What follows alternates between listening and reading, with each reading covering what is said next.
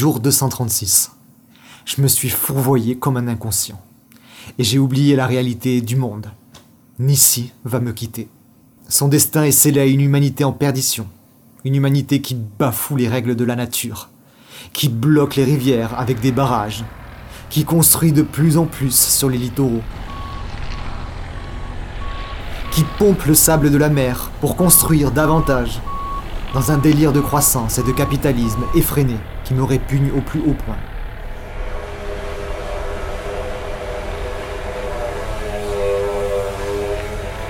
Toute cette dévastation, je ne la vois pourtant pas autour de moi, tellement cet endroit est tranquille et isolé du reste de la planète.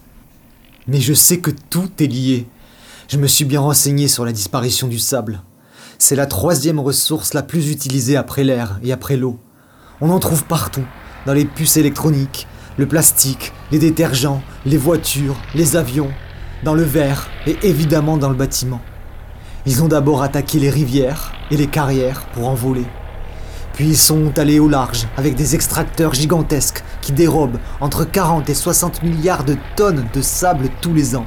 Les plages s'effritent, l'érosion est exponentielle, les îles se volatilisent et les constructions stoppent le renouvellement du sable c'est un cercle vicieux cauchemardesque. Je sais que ma belle Nissi est une cellule atteinte dans cet immense organisme vivant.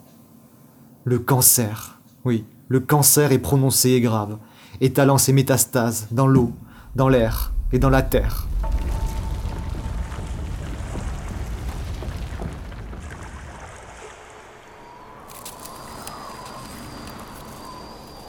Et le remède est inexistant face à la folie de l'homme. J'ai l'impression d'être un gamin qui découvre la vie, qui subit le mensonge, le viol, et dont le trauma marque toute sa vie. Je suis arraché à mon innocence, projeté dans un territoire d'adultes ultra violents et ultra destructeurs. C'est justement tout ce que j'ai fui. Je ne peux pas croire que ça me rattrape en plein milieu de la mer, j'ai envie de hurler à la mort.